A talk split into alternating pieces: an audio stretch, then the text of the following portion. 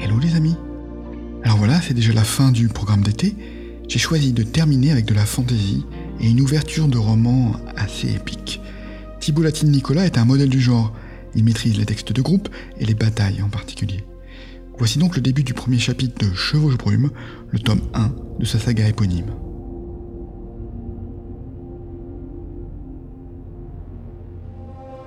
Chapitre 1 La Libince. Ce pays, le ciel est bas. Semblable à une plaque de marbre, il vous écrase, vous maintient l'esprit au ras du sol. Il n'y a pas d'autre perspective que ce désert herbeux et sale où il pleut constamment tandis que l'air glacé charrie ses bourrasques de crachin. La végétation est plus triste qu'une journée sans pain, du gris, du vert sombre, du brun, et ce putain de vent qui ne s'arrête jamais. Pas un seul d'entre nous n'a mangé à sa faim depuis des semaines. Partis à la belle saison, nous avons marché des centaines de lieues pour venir jusqu'ici. Les chemins secs et parfumés de notre terre natale ont laissé place aux sentiers boueux et puant la fange de ce pays barbare, la Libince. Cette terre froide s'étend à l'ouest jusqu'à la Grande Mer. Les raids nombreux des peuplades y habitants ont conduit Antinéa à lancer une mission de représailles, soit 12 000 hommes, 700 cavaliers et 3000 supplétifs. Autant dire le bon tiers de l'armée du royaume, mais cela ne représente pourtant que des moyens dérisoires au vu de la tâche qui nous attend.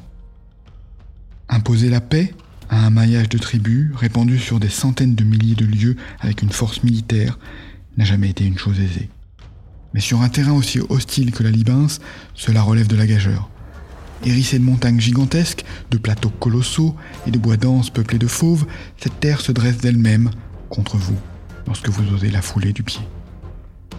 Elle vous crache au visage ses frimas et vous oblige à adopter vis-à-vis d'elle une attitude prostrée. Nous ressemblons davantage à des cerfs dociles qu'à des conquérants auréolés de gloire. Si un façonneur devait un jour graver notre expédition dans les bas-reliefs du palais d'Antinéa, je lui conseillerais d'enjoliver le tableau, afin que les légions du roi ne passent pas à la postérité comme une procession de suppliants. Les tribus autochtones Saltari, pour la plupart, ont fui notre présence, nous laissant errer comme des poivreaux dans des champs brûlés et des villages ravagés par leurs propres occupants. Parfois, notre avant-garde a été attaquée par un groupe ennemi, mais les engagements n'ont jamais pris une ampleur allant au-delà de l'escarmouche. La faim, la désertion et la maladie nous ont coûté bien plus d'hommes que le fer. Les soldats ne sont pas les seuls à souffrir. Les chevaux tombent comme des mouches. Le convoi logistique ne suit pas, Englués jusqu'aux essieux, les chariots de ravitaillement obèses traînent la patte. Incapables de suivre les colonnes de la Légion, ils sont retenus dans les cônes fortunes que nous semons au fur et à mesure de notre marche. Le fourrage manque, le pain se fait rare, mais la discipline tient. Les hommes savent que la campagne touche à son terme. L'hiver est là et il incite la nature à se montrer hostile à notre seule présence. Le moindre geste exige un effort, et la prairie encroûtée de givre préfère céder sous nos pas plutôt que de laisser le moindre de ses brins ployer devant nous. Il n'a jamais été question de conquérir l'intégralité de la Libince. Les objectifs étaient clairs dès le début, avancer, ravager les terres ennemies, assurer au royaume un glacis protecteur pompeusement rebaptisé Marche occidentale, envoyer quelques coups de sonde en terre inconnue et fortifier nos positions pour assurer nos gains. Flanqués par les hauts plateaux de Serre au nord et par les marais de Sagon au sud, cette nouvelle province est aisément défendable. Mais maintenant que nous avons reboussé chemin en vue de l'hivernage, le barbare veut tenter sa chance. Revigoré par notre soudaine volte-face, il accourt pour harceler notre armée et reprendre ce qu'il pense lui revenir de plein droit. Sa terre, ses bêtes, nos armes. La neuvième compagnie forme l'arrière-garde aujourd'hui. Alignée sur six rangs de profondeur, elle tient le tertre qui ferme l'accès au territoire fraîchement conquis du royaume. Un bois dense et impraticable sur la gauche, un tumulus paré de pierres sèches sur le flanc droit. La position est bonne. Devant nous, les barbares rassemblés en un troupeau bigarré et indiscipliné, une mosaïque de tribus que seul le goût du combat unit contre nous. Notre commandant en titre est mort il y a des mois. Un jeune noble aussi arrogant qu'incompétent qui a fini la gueule dans la boue lors d'un assaut nocturne. J'étais son second et j'ai pris le commandement à sa place. Je me tiens en première ligne, au centre de mon dispositif. Une brune rampante me masque partiellement les mouvements de l'adversaire, mais je les sais nombreux et pour la plupart grisés par l'alcool. Mes hommes, eux, sont sobres. Ce sont des professionnels, et aucun grade est digne de ce nom n'accepterait de partir au combat avec une horde de crétins avinés. Le succès des armes du royaume repose sur la discipline, pas sur la furie. Cette dernière renforce l'individu au détriment du groupe. Elle érode la cohésion et laisse trop de place à l'initiative personnelle. C'est parce que nous sommes unis et préparés que nous avons survécu jusqu'ici. J'entends bien le démontrer une fois encore. L'ennemi est pour l'instant à une centaine de pas. Il se livre à des gesticulations grotesques et obscènes dans l'espoir de nous impressionner et d'infléchir notre détermination. Je donne de la voix pour rappeler à mes hommes la présence de leur chef. Serrez les rangs, que les soldats de l'arrière vérifient l'équipement de leurs camarades. La deuxième ligne se livre à un examen rapide des armures et protection de leurs frères plus exposés. Eux doivent rester concentrés sur l'ennemi et ne peuvent se permettre de se tortiller pour serrer leur cuirasse et ajuster le port de leur gambison. Cet examen a également le mérite de concentrer les pensées des hommes sur des gestes simples et mécaniques et de focaliser leur esprit en prévision du combat. J'aperçois Murtion, mon maître épéiste, à la tête de sa compagnie de mêlée, le cimier blanc de son casque, symbole de sa fonction, se dresse dans le ciel gris. Je le connais depuis des années, je le sais fiable. Première lame. Commandant Tes hommes sont prêts? Pareil au combat me lance-t-il en accompagnant sa réponse d'un hochement sec de la tête. Je me tourne vers Varago à la tête de ses hacs-butiers. Lui aussi a connu de longues campagnes. Né sur la côte méridionale du Bleu Royaume, il conserve la gouaille et l'orgueil des métayers du Sud. Son plastron affiche des taches blanchies là où les innombrables honneurs de bataille qui lui ont été attribués ont fini par lui être retirés. Varago est un bon combattant, bien que son comportement détonne avec ce qu'exige la discipline militaire. Il a tendance à passer plus de temps au bordel qu'au champ d'entraînement, mais ses tirs sont aussi précis que ses ordres. Je constate avec satisfaction qu'il a fait ranger ses réserves de poudre noire sous un abri de fortune. Les longs feux ne devraient pas nous coûter trop de sang versé. Compagnie auxiliaire Compagnie prête il était temps. L'ennemi abandonne sa position et se rue sur la nôtre. Pas d'ordre, juste le son gras d'un corps. Regardez les soldats, ils chargent comme des brutes, ils crèveront comme des cons. Serrez vos rangs, bouclier en position, lance pointe en avant.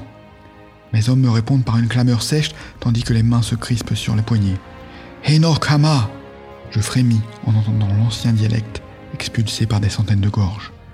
Ces quelques lettres sont brodées sur la bannière de la neuvième et nous rappellent que ce cri de guerre a accompagné nos ancêtres depuis les trois guerres fondatrices jusqu'au grand schisme. Les héros que nous convoquons ainsi nous observent et nul homme ici n'entend se montrer indigne de leur attention. Les épaules se voûtent et les armes des premiers rangs s'inclinent dans un frisson d'acier. Je marque bout et présente mon écu à l'ennemi, limbo prêt à contre-attaquer, la pique fermement tenue. Je sens battre contre mon flanc le poids rassurant de mon bec de corbeau. Ce marteau ne m'a ni quitté ni fait défaut durant toutes mes longues et éprouvantes campagnes, et celle-ci ne fera pas exception, je m'en fais le serment. Les barbares se ruent à notre contact, certains glissent dans la terre grasse et sont grotesquement piétinés par leurs congénères. Des projectiles nous criblent, un gland de plomb s'écrase dans le visage du vétéran sur ma droite.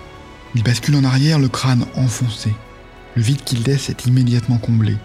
Des cris jaillissent des rangs lorsque les fronts et les arcs ennemis trouvent leur cible. Un javelot de facture grossière frappe les rangs et en extirpe un hurlement atroce. Je tente de le couvrir en braillant à mon tour le cri de ralliement de la neuvième. Bénis sont les fils d'Enoch, car ils portent la mort au sein des rangs ennemis. Les barbares sont maintenant suffisamment prêts pour que leur odeur me frappe.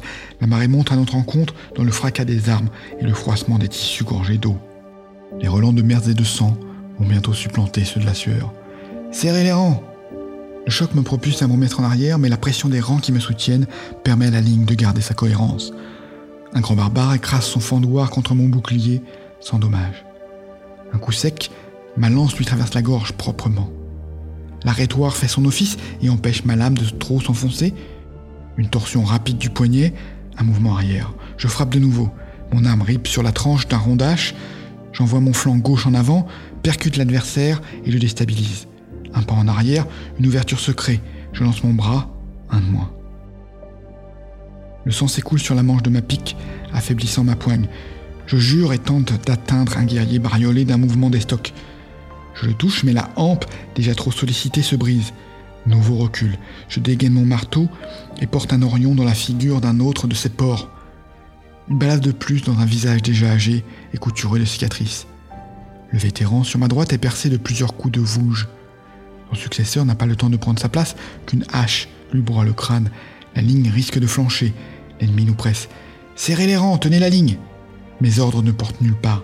Il est illusoire de vouloir faire évoluer la situation à la seule force de sa volonté dans un moment pareil. On ne voit rien d'autre que ce qui se passe dans son environnement immédiat. Paradoxalement, la complexité de la bataille échappe toujours à ceux qui y sont le plus impliqués. Première lame, sur moi Le porte-enseigne de ma ligne de bataille, toujours dans mon sillage, réagit à ma demande et oriente sa bannière perpendiculairement à la ligne de contact. Le gonfalon se déploie au-dessus de la mêlée et s'ébroue furieusement dans l'air. En langage tactique, c'est le signal convenu avec Murtion pour qu'il vienne me renforcer. Qu'il se magne le cul, les pertes s'amoncellent et la faiblesse gagne nos membres. L'ennemi nous écrase.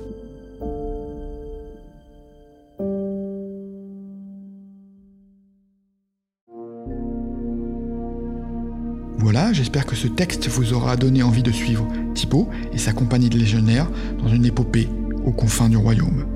Le programme d'été est déjà fini, j'espère qu'il vous a plu. N'hésitez pas à laisser une note et un commentaire sur Apple Podcast ou Spotify. Et ne soyez pas trop triste, car le podcast revient dès la semaine prochaine avec une lecture de la passe miroir de Christelle Dabos en guise de teaser pour son interview qui sera publiée le 21 septembre. Je vous souhaite une merveilleuse fin d'été remplie d'imaginaire.